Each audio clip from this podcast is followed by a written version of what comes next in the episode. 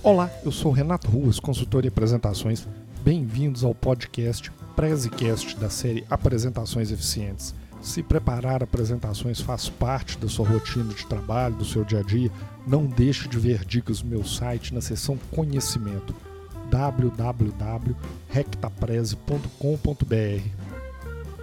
A pandemia e o afastamento social transformaram, para o bem e para o mal, o trabalho remoto em norma e nova realidade. Seja nas empresas e suas reuniões, seja no mundo acadêmico com as aulas, ou então profissionais tentando divulgar seus produtos e serviços, o meio principal tem sido a teleconferência. Tenho visto e participado de várias, então eu reuni algumas dicas em relação à parte técnica para as pessoas fazerem uma boa apresentação. Uma apresentação não deixa de ser um cartão de visitas e diz muito sobre suas credenciais como profissional. Nesse caso aqui, eu vou falar sobre a parte técnica. Vou fugir um pouco do que eu normalmente falo, que é a construção dos slides ou a postura do apresentador, porque eu já juntei alguma experiência com a parte técnica por causa da minha gravação de podcast, gravações de vídeos, e eu acho que eu tenho algumas dicas legais para compartilhar. Essas dicas podem ser úteis porque eu vejo por aí as pessoas cometendo alguns erros e deslizes, mas que dá para ver que é por falta de conhecimento, falta de jeito com o tipo de equipamento que está sendo lidado, principalmente a nova mídia, o novo meio no qual você está transmitindo, que é a teleconferência. Eu vou falar sobre três tópicos essenciais. O primeiro é câmera, o segundo é iluminação e finalmente a captação de som. Cabe aqui um alerta. Quando se fala de equipamentos, é preciso sempre avaliar muito bem o investimento que você vai fazer e o retorno que você pretende ter com aquele investimento. Afinal, investimento em equipamento, normalmente o céu é o limite. Você pode fazer um investimento pequeno, equipamento mais básico, ou você pode ir para o limite aí de equipamentos de última qualidade que vão custar dezenas de milhares de reais. Então, você precisa ter muito claro qual o retorno que você pretende ter com aquilo. A boa notícia é que dá para se melhorar em muita qualidade com investimento baixo. Começando falando sobre a câmera, um erro muito comum que as pessoas cometem é fazer a teleconferência usando a câmera embutida do notebook, aquela webcam que vem aí normalmente na parte de cima da tela. Via de regra, essas câmeras têm uma resolução muito ruim. Sua imagem não fica legal, fica com imagem granulada justamente por causa da baixa resolução. E costuma também ficar uma imagem um pouco escura, porque são lentes pouco luminosas, ou seja, elas têm dificuldade de captar a luz e acaba ficando com um resultado não muito legal. A solução para isso é usar o celular. Os celulares hoje, mesmo os modelos mais simples, intermediários, costumam vir com câmeras muito boas, de resolução excelente, que você pode filmar pelo menos em alta definição. E você já está ali com o celular, vai ser um investimento quase zero e não tem grandes segredos para usá-lo como uma webcam. Você vai precisar de usar um aplicativo para conectá-lo no computador via cabo USB. Eu não vou entrar em detalhes nisso aqui, mas eu garanto, é muito fácil achar vídeos e tutoriais na internet. Basta procurar lá como usar o celular como webcam e você vai achar alguns vídeos explicando que aplicativo você precisa usar. Isso aí já vai dar uma melhorada e tanto na imagem da sua transmissão.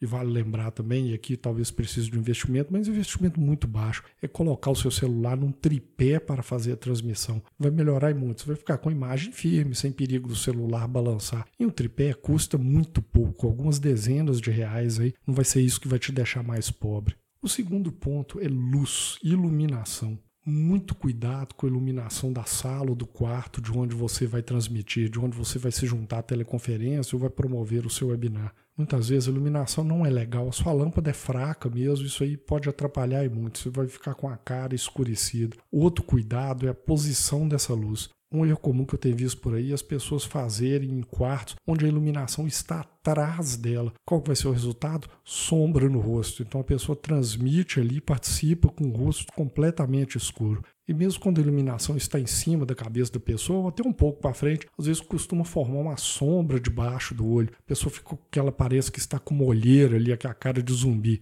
Para isso tem uma solução muito fácil e barata. Pegue um abajur, aquele que você tem lá no seu quarto ou no quarto do seu filho, coloque-o em cima da mesa, aquilo ali vai dar uma iluminação extra e o abajur é legal, que ele amortece um pouco a luz, você não vai ficar com aquela luz chapada na cara. Um abajur na sua frente, um pouquinho afastado para trás da câmera, já vai te dar uma iluminação melhor, vai iluminar o seu rosto por inteiro e vai melhorar muito a sua aparência na câmera mais uma vez, uma solução barata ou talvez até de graça, se você já tem um abajur ou uma luminária ali encostada em algum canto que pode te ajudar a iluminar melhor. Finalmente, a terceira dica em relação à captação do som. vale aqui aquele cuidado sempre de tentar usar um quarto que seja mais silencioso, onde você possa fechar a porta para isolar um pouco os ruídos externos, tanto da sua casa quanto os ruídos da rua.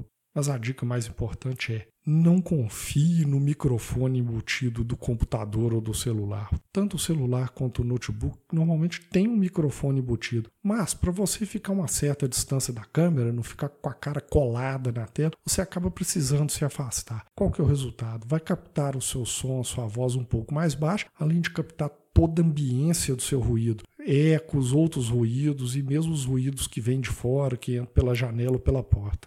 Novamente, a solução é muito simples. Use um fone de ouvido com microfone, aquele mesmo que veio com seu celular e está lá encostado que você só usa para ouvir música. Ele tem um microfone direcional que vai ficar perto da sua boca de modo que vai diminuir todo o ruído da ambiência e vai melhorar muito a sua voz. Se você pode ou está afim de investir mais um pouco e faz a gravação, por exemplo, no computador, há alguns fones USBs de boa qualidade de preço razoável. A vantagem desses fones é que costumam ter um microfone melhor, melhora também a sua audição das outras pessoas que estão participando da reunião. E alguns desses fones têm até um botão para deixar muda a sua voz. Enquanto você não está participando da ligação, você pode deixar em mudo para não atrapalhar os outros participantes. Concluindo, muita atenção aos detalhes. Uma boa apresentação pessoal é importante. E no online também a sua imagem e seu som fazem parte dessa sua apresentação. Em outras palavras, aquilo que está sendo transmitido ali é você. Então, muita atenção a esses três tópicos que eu falei. Primeiro, câmera. Use, por exemplo, seu celular para melhorar a qualidade da sua imagem. Muita atenção com a iluminação para não ficar com o rosto escuro ou sombreado. E, finalmente, atenção na captação do som para não pegar aquele monte de ruído da sua sala, eco e outras coisas